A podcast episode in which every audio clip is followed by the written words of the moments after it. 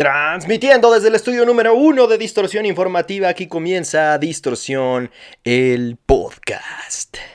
Y les doy la bienvenida a un episodio más, en esta ocasión uno en el que ustedes eligieron el tema del que había que hablar. Porque básicamente soy eso, soy un gato, una prostituta, digno y dispuesto a hacer todo lo que ustedes me soliciten que haga siempre y cuando apoyen el contenido, evidentemente. Y ustedes en las redes sociales que ya deberían seguir, arroba soy Alexis Castro y las de distorsión informativa, en algunos casos es arroba distorsión informativa todo completo y en Twitter, si es que utilizan esa red social, arroba distorsión info, porque no cabía completo. Si ya siguen esas redes sociales, se habrán enterado de que hice una encuesta para que ustedes eligieran el tema del que había que hablar en este episodio. Yo tenía planeado hablar de otro tema, pero ustedes eligieron que habláramos de nueva música. ¿Y de qué? ¿Nueva música? Pues hay mucha nueva música que discutir. Principalmente porque el viernes pasado fue un, día de, de, lanzamientos muy intensos. Hubo por lo menos cuatro o cinco materiales que fueron lanzados al mismo tiempo. Estamos hablando de el nuevo disco de Five Seconds of Summer, el nuevo disco de Pearl Jam, el nuevo disco de In This Moment y el nuevo disco, o mejor dicho, dos LPs de Nine Inch Nails. Así es que materiales de bandas interesantes. Cuando menos, Pearl Jam y Nine Inch Nails, pues son dos bandas que suenan muy importantes en la historia del rock y, lanzaron nuevo material la semana pasada. Entonces, vale la pena darles una checada. Pero eso vamos a irlo desglosando poco a poco. Hubo otros lanzamientos en, semanas pasadas, no necesariamente este viernes, que también me gustaría discutir un poco, sobre todo porque esas valen la pena como recomendación si es que no los han checado. Y viene mucha más nueva música en camino. Sobre todo en esta época parece que coincidió la cuarentena con los lanzamientos de muchas bandas y artistas que ya tenían planeado su lanzamiento, evidentemente. De hecho, la discusión más bien era si iban a seguir adelante con sus planes de, de marketing y mercadotecnia al respecto de esos lanzamientos o los iban a detener igual que se han detenido muchas partes de la industria de la música pero parece que la mayoría va a seguir adelante con ellos. Tal es el caso de All Time Low, que, que anunció que están dispuestos a continuar con el lanzamiento al menos en formato digital, ya que evidentemente las copias físicas, si es que alguien quiere seguir comprando copias físicas y lo sigue haciendo, se verán afectadas y es probable que lleguen después de lo estimado, pero en plataformas digitales va a estar disponible su disco en la fecha en la que ya tenían presupuestado que lo estuviera. De la misma forma, el nuevo disco de Asking Alexandria, la banda ya salió a confirmar que también va a estar disponible eh, tal cual estaba estipulado, no se va a posponer el lanzamiento, al menos de la, del formato físico. Y los que ya habían pospuesto su, su lanzamiento, eran de 1975. Ellos lo pospusieron no por la cuarentena, ni por la contingencia, ni nada por el estilo, sino por temas única y exclusivamente de planeación. Parecía que no les iba a dar el tiempo como ellos lo habían pensado y decidieron retrasar el lanzamiento de su nuevo disco y la verdad es que pinta bastante bien. Así es que parece que cada segundo de espera va a valer la pena por ese disco. Pero bueno, vámonos poco a poco. Primero hablemos de los lanzamientos que tuvimos que les mencionaba que la semana pasada hubo varios de ellos. Me gustaría empezar con el de 5 Seconds of Summer, con Calm, que la verdad es que me parece que es del que menos vale la pena hablar. Y para los que ya me conocen, saben que no tiene nada que ver con que sea una propuesta más pop, eh, sino por la calidad, tristemente, de la música que ha manejado Five Seconds of Summer en sus últimas producciones. La verdad es que es una banda que a mí me gustaba en, en sus inicios. Al principio de su carrera me parecía una propuesta interesante en el sentido no de la originalidad ni, ni de lo que pudieran traer a, la industria de nuevo, ni mucho menos, sino porque era una banda que podría fungir como un primer paso para una generación mucho más joven eh, principalmente un público femenino, que podría interesarse en el rock después de seguirlos a ellos, sobre todo porque estaban muy influenciados por bandas como Green Day, como Blink 182, etcétera, etcétera, etcétera. Fallout Boy, incluso a últimas fechas también hicieron covers de Bring Me Horizon. Entonces, es una banda que claramente tiene influencias y tendencias rock y han estado sobre todo al principio de su carrera, marcados por el sello del punk pop. Sin embargo, conforme fueron pasando los, días y los años después, sobre todo los materiales discográficos que ya tenían mucho, mucho de su disquera eh, detrás de ellos, la verdad es que la banda se fue haciendo mucho más un producto comercial cosa que no necesariamente tendría que haber implicado que disminuyeran la calidad de la música que estaban componiendo desde tiempo atrás, porque hay que recordar que Five Seconds of Summer es una banda que se hizo a sí misma. Le pese a quien le pese, no es un producto eh, pop como el concepto tradicional podría decirnos. La verdad es que la banda comenzó con ellos mismos grabándose, tocando covers, haciendo versiones de sus canciones favoritas, subiéndolas a YouTube y tenían todo el éxito del mundo. Entonces ellos amasaron una, una buena cantidad de fans y de seguidores alrededor de todo el mundo sin necesidad de sacar música propia siquiera. Poco a poco fueron sacando música original, tuvo el mismo éxito porque era una fórmula que ya estaba probada, que tenía éxito a lo largo de la historia de la música y en su público, porque estaban haciendo covers de bandas que sonaban muy similar a lo que ellos estaban poniendo sobre la mesa, pero con un toque especial. La verdad es que la banda no se puede negar que tenga talento. Cada uno de ellos hace lo suyo de, buena forma. Creo que sobre todo han mejorado mucho eh, en cuanto a las vocales se refiere. La verdad es que Callum Hood y... Se me va el nombre del, cantante principal. Tengo que recordarlo. Pero la verdad es que han mejorado bastante en, en esa sección, en la sección de las voces porque han sabido hacerlo muy bien, han sabido no solamente mejorar su rango y su técnica vocal, sino también han sabido complementarse el uno al otro y creo que el que haya dos cantantes en una banda no cualquiera lo puede hacer, ellos lo hacen muy bien. Luke Hemmings es el nombre del cantante principal que se me, que se me había olvidado.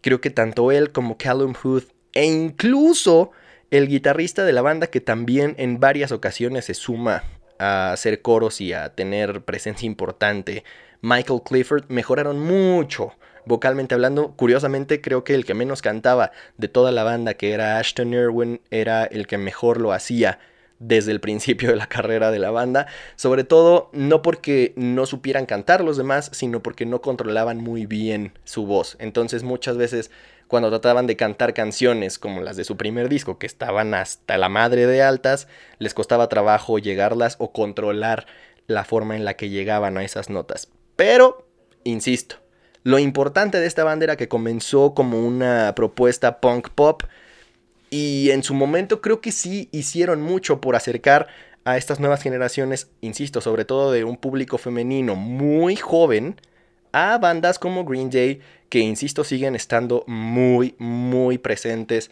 a lo largo de los años. La verdad es que a pesar de que ya muchos argumentarían que tienen años sin sacar un material que realmente valga la pena, principalmente pues no hablemos del éxito comercial que tuvo American Idiot, sino quizá del nivel que venían mostrando desde aquel entonces. Después vino 21st eh, Century Breakdown, que también fue un super disco, a pesar de que no despuntó de la misma forma que American Idiot, pero era prácticamente imposible que así fuera.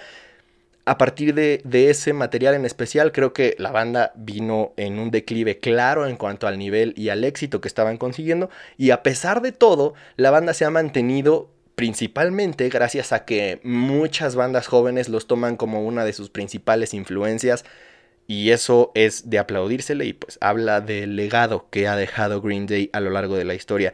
Tristemente, Five Seconds of Summer no siguió ese camino más, no porque esté mal que hayan eh, optado por un camino más pop, eso no tiene absolutamente nada que ver, saben que siempre defiendo esa parte de la apertura musical, explorar nuevos sonidos, No tiene absolutamente nada de malo irte por un camino más comercial, pero sí decayeron mucho en la calidad de su música. Creo que dejaron de hacer lo que sabían hacer y eso se nota.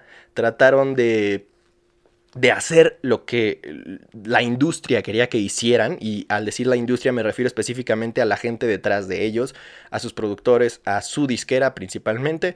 Ellos fueron los que seguramente tuvieron mucho que ver con el cambio de sonido de la banda y hoy en día suenan más eh, prefabricados que otra cosa. Tristemente no nacieron así y se fueron convirtiendo justamente en lo que muchos les criticaban pues que era un, producto pop, un producto que estaba hecho para el consumo masivo, pero que no tenía pues ningún trasfondo ni nada por el estilo. La verdad es que es triste su caso porque tienen mucho talento, insisto, entraron a la industria demostrando que eran capaces de ser una, a pesar de ser una boy band, ser una banda que valiera la pena en cuanto a lo que estaban haciendo, te gustara o no, era una propuesta muy poppy, pero que, que tenía lo suyo. Y hoy en día creo que ha perdido toda la esencia que en su momento mostraron al principio de su carrera y la verdad es que su disco Com me parece muy aburrido, muy monótono, eh, sin, sin, sabor, creo que no explora, no, no es atrevido, no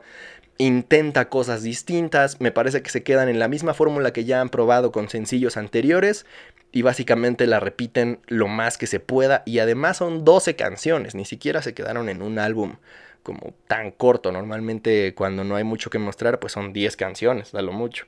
Y ellos todavía metieron dos de relleno, aunque la verdad es que el disco en general me parece precisamente eso, de relleno. Entonces, un triste caso, la verdad es que creo que la banda tiene mucho potencial, ojalá que para próximos materiales se atrevan a hacer algo más, pues justo eso, más conceptual, que tenga más propuesta, más contenido, sea pop o sea punk pop o sea más rock, lo que se les pegue la gana.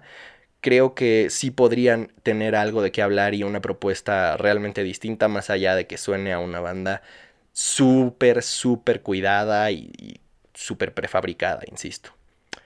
Pasando a, otro de los lanzamientos, la verdad es que creo que ninguno de los que voy a mencionar que fueron lanzados ese día me terminó de convencer. Este de Five Seconds of Summer fue el que menos me gustó sin duda alguna, pero quizá de ahí podríamos hablar del material Mother de In This Moment, que es una banda que suele ser respetada incluso en la industria del metal. Y vaya que para ser respetado en esa industria ya sabemos lo que implica, son de los fans más tóxicos que puede haber en cualquiera de los géneros musicales y eso no lo digo yo, lo dice la Biblia.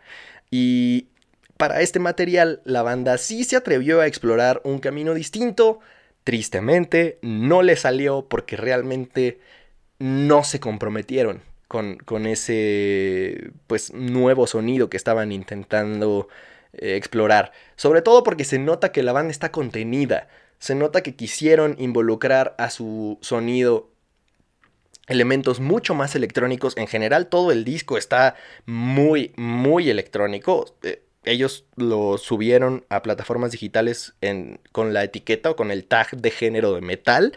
Pero la verdad es que estoy seguro que muchos, muchos fans de la banda y muchos fans del metal, sobre todo aquellos que se autodenominan críticos del metal, estarán que arden por que se considere que este disco es de metal, porque suena a muchas cosas, pero por momentos nada que ver con el metal. Es una electrónica muy alternativa, eh, quizá por momentos parece más una propuesta semejante, quizá lo que podría ser lo más rock de Nine Inch Nails, a Prodigy, pero sin necesariamente caer en el drum and bass, sino una onda mucho más down tempo. No sé, es, es una propuesta que me parece, la percepción que me dio, es que siguieron el mismo proceso de composición, como si estuvieran componiendo una canción que pudieron haber liberado hace décadas o años. Y en la postproducción trataron de hacerle esa jiribilla para que sonara distinto, para que dijeran, ah, estos güeyes se sintieron locochones para este disco y pues trataron de hacer una cosa distinta. Y, a eso suena, a que no está bien logrado, a que no estaba pensado de esa forma desde el principio, a que la banda no sabe hacer el género o, o las influencias a las que están tratando de llevar su música, se nota, se nota que no se sienten cómodos incluso. Y, no me imagino esto en vivo. Honestamente, creo que está muy, muy mal logrado el disco en general. También muy aburrido, muy monótono. De las que destacan, en mi opinión, está eh, As Above, So Below, que eh, es una canción que es mucho más similar a lo que ya estamos acostumbrados a escuchar de, de In This Moment. Y también Got It Is She, que es como una idea que se repite a lo largo de todo el disco. Esas dos canciones creo que están rescatables, me parece que sí me gustaría escucharlas en vivo, porque además, por ejemplo, tienen un cover de We Will Rock You con, con Maria Brink y Easy Hale de Hailstorm y también Taylor Momsen. pues esa unión de cantantes femeninas pudo haber sido brutal. Pudieron haber explotado de una forma increíble y está súper desaprovechada en mi opinión. Me parece que suena más como a esta versión que hicieron de de Come Together para el para el soundtrack de Justice League que, que suena que es como un monstruo de Frankenstein con elementos ahí medio metidos a la fuerza. Y para los que no sepan, chequen la versión de Come Together de, de Gary Clark Jr. que publicaron en el soundtrack de Justice League justamente a eso me suena. Es como si hubieran metido este track ahí extra. La verdad es que mm, para nada bien logrado, insisto.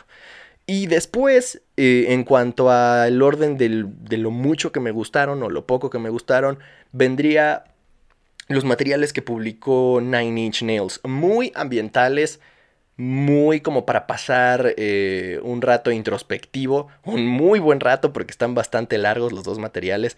Tan solo mi LP favorito que fue Ghost 6 Luckiest dura... no tengo la duración entera, pero tiene 15 tracks. Y hay canciones para que se den una idea de más de 10 minutos, por lo menos dos, una de 13 minutos y el promedio es en general como de 5 minutos cada track. Entonces es un material muy largo y además son dos. Entonces sí les recomiendo que se tomen un buen tiempo para analizar cada elemento porque sabemos que Trent Reznor es una garantía detrás de la producción musical sin importar lo que se están lo que se esté aventando a hacer. En esta ocasión sorprendió porque nadie esperaba nueva música de Nine Inch Nails y creo que más que música de Nine Inch Nails, justo suena a música de Trent Reznor.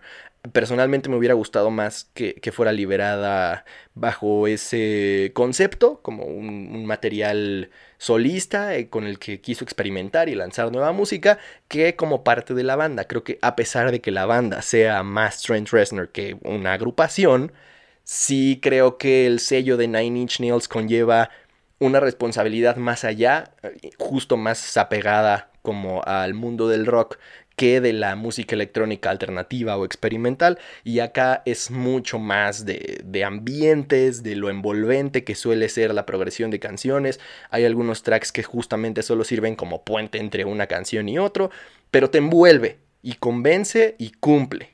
Entonces es un muy buen material como para que se pongan a estudiar, por ejemplo, a leer, eh, para ir eh, a caminar por la calle mientras uno va pensando pendejada y media, aunque en este momento no se puede salir, pero si están tratando de relajarse, por ejemplo, de fumarse un porrito o lo que sea que hagan con su tiempo libre, este disco creo que funciona muy bien para perderse un rato y cualquiera de los dos, pero mi favorito es el 6, Ghost 6. Y de ahí tendríamos que pasar entonces sí al material de Pearl Jam. El primer disco de Pearl Jam, no en tanto tiempo, porque la verdad es que, contrario a lo que muchos podrían pensar, la banda se ha mantenido activa en los últimos años, han sacado sobre todo sencillos y ahora, ahora regresan con Gigaton, que es un material de larga duración, que tiene 12 tracks también y que tristemente me parece que también se queda en la línea de cumplir. Sobre todo porque trae muchos tracks de relleno. Por ejemplo, vienen canciones repetidas porque hay una versión censurada como para radio friendly y una versión sin censura, explícita. Y eso creo que vuelve muy, muy tediosa y molesta la experiencia de escuchar el disco por primera vez porque no puedes ni siquiera dejarte ir, ponerle play y, desconectarte mientras estás escuchando el nuevo disco de una banda importante de la historia del rock o del grunge, si quieren verse muy específicos. Pearl Jam ha hecho cosas importantísimas, creo que no tiene nada que probar para para demostrar su valía, por así decirlo, o para demostrar que es una banda legendaria en la historia del rock. Sin embargo, creo que si iban a sacar nueva música, tendrían que quizá haberse comprometido eh, con lo que querían hacer. Y eso es algo que creo que últimamente a, varias bandas les parece costar trabajo. Como que se comprometen con sacar nueva música, pero no sé si a veces sea más como por compromisos legales con las disqueras que porque realmente tienen ganas de componer y realmente se sienten inspirados. Y, es algo que muchos compositores hablan a lo largo de los mejores consejos que se puede dar sobre creatividad es que compongan diario, por ejemplo.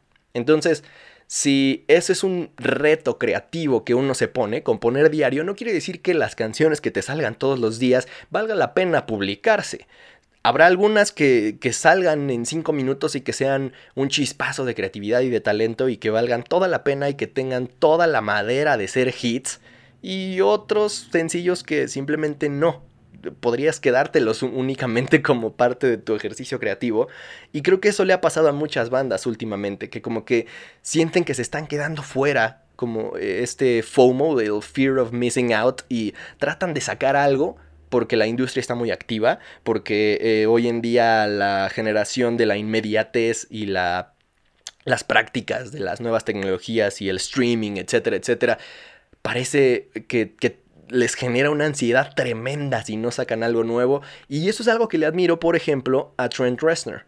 Él teniendo el estudio que tiene en su casa, teniendo todos los recursos a su alcance, habiendo producido sus materiales prácticamente él solo desde hace años, podría sacar música a diario, podría sacar música cada semana y no lo hace, porque no, no es tu obligación, no, no es un, un, digamos, una cuota con la que tengas que cumplir. Y muchas bandas parece que lo terminan haciendo más por eso que porque realmente tengan algo dentro que, tratar de decir o que querer decir con su música y creo que este disco es un buen ejemplo.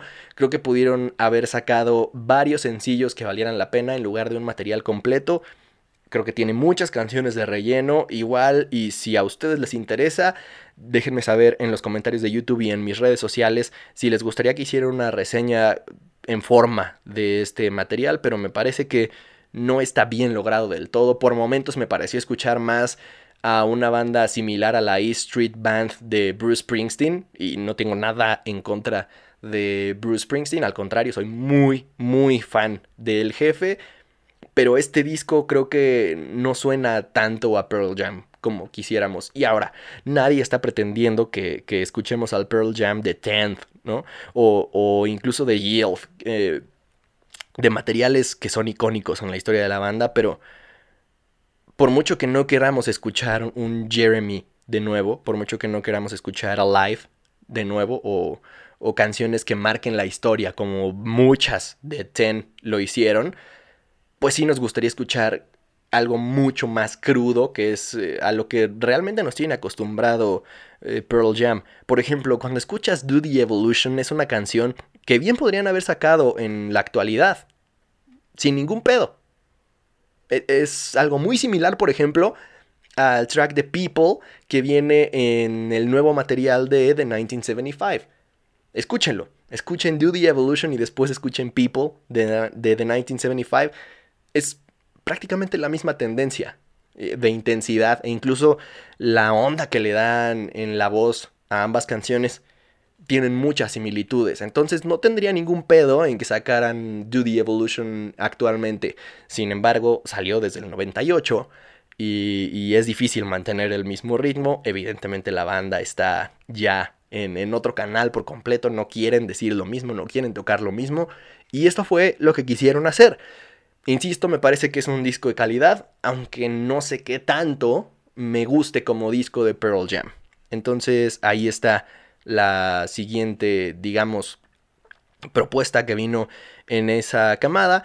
Y después estaría Me and That Man, que es el proyecto alterno de Nergal, el cantante de Behemoth. Para quienes no tengan NPI, o sea, ni puta idea, eh, Nergal es un cantante de black metal, básicamente, muy respetado, él sigue en la industria del metal, porque Behemoth es quizá una de las bandas del black metal que más respeta esa escena. Y tiene un proyecto alterno que suena mucho más a country rock, que, que, cercano al metal siquiera. Entonces, si les gusta escuchar ese tipo de rock muy americano, clásico, esa propuesta está muy chida, su material me gustó bastante, creo que está muy bien logrado. Sobre todo porque como que sin mucho reflector han sabido posicionar materiales de calidad y este, insisto, de lo mejor que salió en los últimos días. Me and That Man, el material se llama New Man, New Songs, Same Shit. Entonces, chéquenlo. Les va a gustar si es que están como en esa onda de, insisto, el rock clásico muy, muy, muy gringo. De repente, insisto, parece más country que rock, pero sigue manteniendo la, la temática y la esencia de Nergal que tan famoso lo ha hecho. Y yo lo admiro. Personalmente creo que es un hombre que se ha atrevido a hacer muchas cosas como súper contestatarias, a ser polémico, a ser crítico cuando tiene que serlo, es un súper badass, a sobreviviente de cáncer, etcétera, etcétera. Entonces es todo un personaje y todo lo que tenga que decir me parece por demás interesante, pero sobre todo, insisto, no cae en esta onda de querer hacer música por hacerla. Por ejemplo, con Behemoth sacó eh, The Satanist, que fue un madarazazazo, uno de los mejores discos de metal del año pasado, o antepasado, antepasado más bien, ¿no? Y no solamente diría que eso, sino quizá considerado dentro de los mejores, por lo menos, no sé, 50 de, de los últimos años. Y eso no se logra fácil y se tomó todo el tiempo del mundo en sacar su siguiente material y aún así salieron con un material súper, súper interesante. Entonces eso con Behemoth, pero la verdad es que el tener un proyecto alterno y mantener la misma calidad es súper, súper difícil. Entonces, eh, no, me estoy confundiendo precisamente con el que el, el, disco que salió en el 2018 de Behemoth fue I Loved You at Your Darkest. Y pasaron cuatro años para que ese material saliera porque The Satanist salió en el 2014.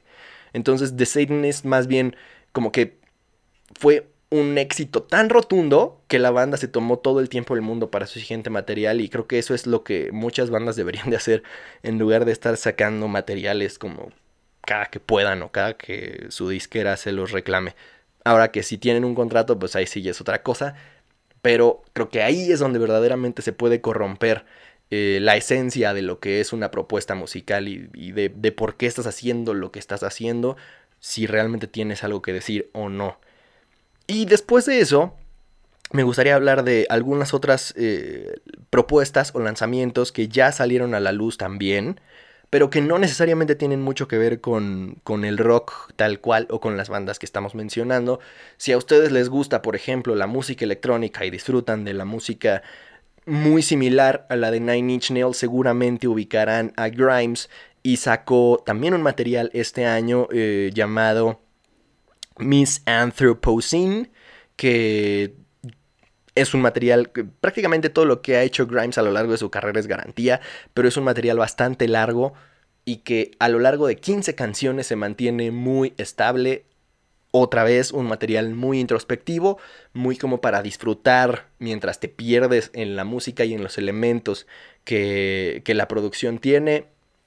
De lo mejor en cuanto a música electrónica actual, alternativa, insisto, muy, muy pegada a lo que solemos hablar en este espacio, muy pegado al rock o al metal incluso. Eh, hay que mencionar evidentemente que Grimes colaboró con Bring Me the Horizon en su último disco y es más o menos esa la tendencia. Creo que para muchos va a ser más fácil ubicar Nihilist Blues, que es la canción con la que participó Grimes en el último disco de Bring Me Horizon. Y más o menos por ahí va la onda. Aunque lo que hace Grimes por su cuenta suele ser mucho más experimental en la música electrónica que ha pegado al rock. Entonces, si están abiertos a una propuesta similar, chéquense lo más reciente de Grimes, que vale mucho la pena. La otra recomendación, si es que ustedes lo quieren ver así, sí está más pegada al rock, pero al rock alternativo. Al rock alternativo, pues clásico, el término clásico que se acuñó en los noventas de rock alternativo. Y hay una propuesta que es muy nueva o, relevante, eh, o recientemente eh, consolidada en cuanto al conocimiento que pudo haber tenido en la industria, pero es una cantante que tiene todo el talento y todas las herramientas para estar en donde está, la está rompiendo muy cabrón en Estados Unidos y en, los mercados anglo. La verdad es que acá en Latinoamérica y en mercados hispanos no es todavía tan conocida, pero tiene todo para pronto estar en un Corona Capital, por ejemplo, eh, si es que sobrevivimos al fin del mundo. Y estoy hablando de Soccer Mommy, que también sacó un nuevo material este año, en las semanas pasadas, salió Color Theory, un material de larga duración, 10 canciones nada más, no es tan difícil de consumir como los otros materiales de los que he hablado en este episodio, pero si les gusta la música alternativa, chéquense por favor a Soccer Mommy, les va a recordar mucho al rock de la década de los noventas, incluso tiene mucho grunge por momentos,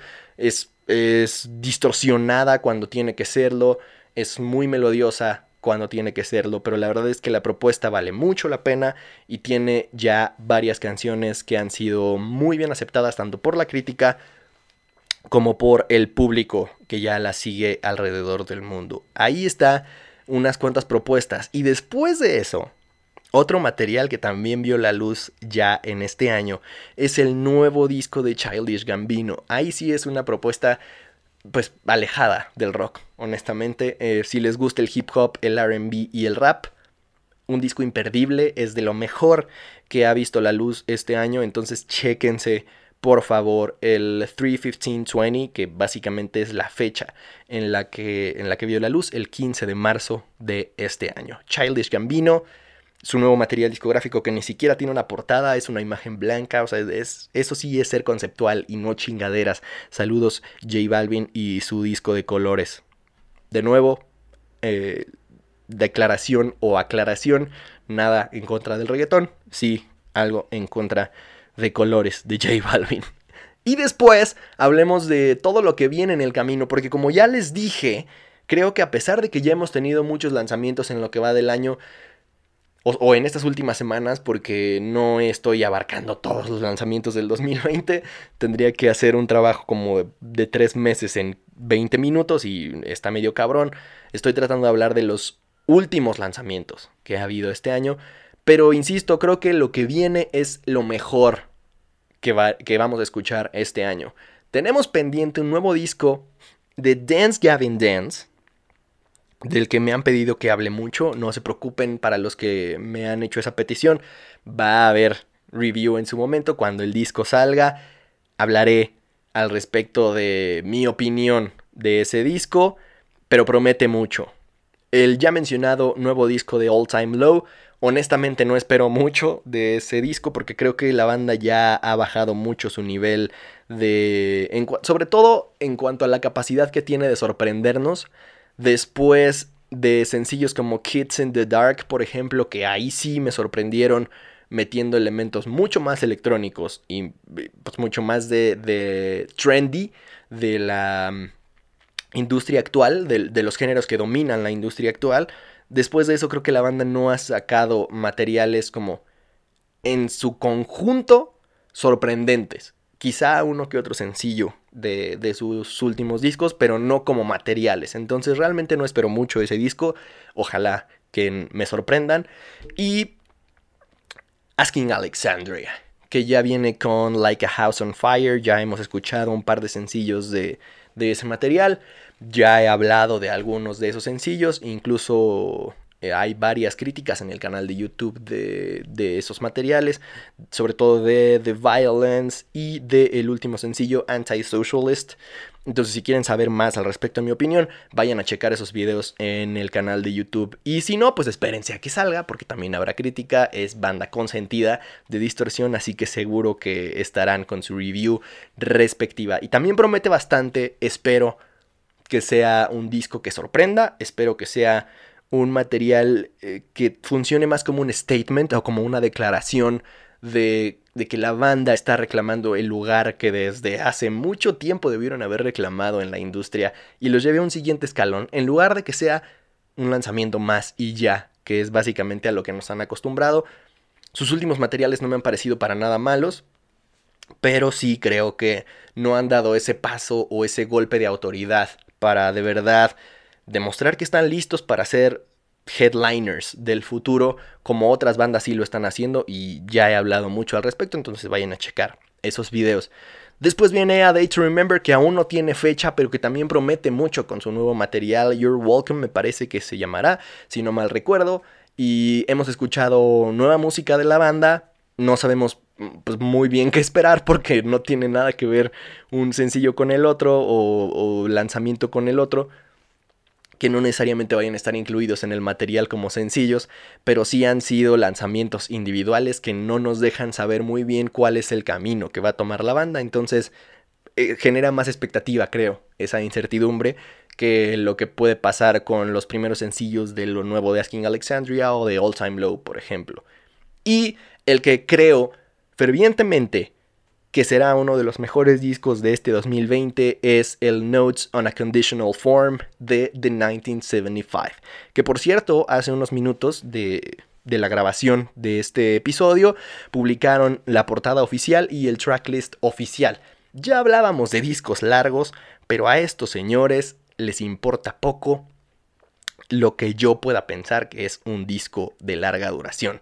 Ellos van a sacar un material de 22 tracks básicamente porque llevan un buen rato intentando lanzar EPs eh, bajo el nombre de del proyecto alterno de la banda y también bajo el nombre de The 1975 y por X o por Y han tenido que retener esos lanzamientos y ahora parece que van a sacar como lo mejor de todos esos proyectos que tenían en el tintero.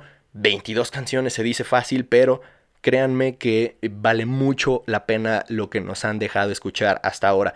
Sobre todo hay varias canciones que ya estrenaron en vivo que no han liberado como sencillos y creo que van a ser de lo mejor que ha publicado la banda en su carrera. Sobre todo, por ejemplo, las canciones que, que ya escuchamos creo que pues no suenan muy homogéneas que digamos y eso nos deja ver que la banda se atrevió a experimentar e insisto a sacar canciones que quizá escribieron en tiempos distintos, en momentos en los que sentían y en los que querían expresar cosas súper diferentes a las que están tratando de expresar hoy en día. Entonces el material creo que va a ser muy variado, diverso en ese sentido, tanto, en, tanto líricamente como musicalmente hablando. Entonces la verdad es que esta banda está haciéndolo todo bien en mi opinión. Tienen una imagen increíble, una dirección de arte tremenda de primer mundo. Lo que están haciendo musicalmente hablando también es punta de lanza. Entonces, súper bien por The 1975. Y Notes on a Conditional Form, que insisto, hoy reveló su portada oficial y también su tracklist oficial. Entonces, si son fans de The 1975, es un muy buen, muy buen momento para estar vivos porque tengo confianza de que será si no es que el mejor material de su carrera, por lo menos uno de los mejores. ¿A ustedes cuál es el lanzamiento que más los emociona? Por el momento ahí tienen un chingo de tarea, cosa que yo me aventé en los días anteriores para poder eh, pretender hablar de ello en este episodio. Creo que Hubo mucha música las semanas pasadas, no quiere decir que necesariamente todo haya valido del todo la pena, pero siempre es bueno tener música nueva, sobre todo de bandas como las que ya mencioné, que vaya que tienen peso, entonces es importante que por lo menos le den una oportunidad y tengan su propia opinión al respecto para que después puedan regresar a los comentarios de YouTube o a mis redes sociales para dejarme saber cuál ha sido su lanzamiento favorito de este 2020, si me faltó por hablar de algún lanzamiento que venga en camino o de los que vienen en camino, cuál es el que más les emociona. Y por supuesto, habiendo dicho eso, este episodio creo que fue más como para pues ponernos a, quizá al corriente un poco sobre lo que tenemos que escuchar o lo que podemos escuchar ya a estas alturas de, la cuarentena y habrá un episodio más del podcast, si todo sale bien, esta misma semana, ya con un tema como más en forma, eh, como los dos episodios anteriores que han sido muy bien recibidos. Por cierto, me gustaría invitarlos a que vayan a las plataformas de streaming, a Apple Podcast o a Spotify y se suscriban a este podcast y en el caso de Apple Podcast nos dejen una review para incentivar esa petición. Lo que me gustaría hacer es eh, checar las reviews y, leerlas en, en el próximo episodio. Si es que a ustedes les gusta, la idea de, ser mencionados en el podcast, pues ahí está un incentivo. Vayan a buscar Distorsión el podcast si es que tienen iPhone y ahí dejan una review, dicen qué es lo que opinan, por qué les gusta, por qué lo escuchan, etcétera, etcétera. Se suscriben o en Spotify nos dejan su follow y seguimos creciendo este proyecto que, insisto, les ha gustado bastante, entonces hay que seguirlo haciendo lo más frecuente posible. Por lo que esta semana, si todo sale bien, tendrán un episodio más de Distorsión, el podcast. Uf, ahora sí hablé mucho, ya como 40 minutos, entonces me voy a despedir, los dejo con un chingo de tarea. Espero sus comentarios al respecto de la música que esta tarde discutimos, recomendamos y comentamos. Les recuerdo que yo soy Alexis Castro, ahí nos escribimos, nos seguimos, platicamos y seguimos la conversación de la música que tanto nos gusta, que el rock los acompañe.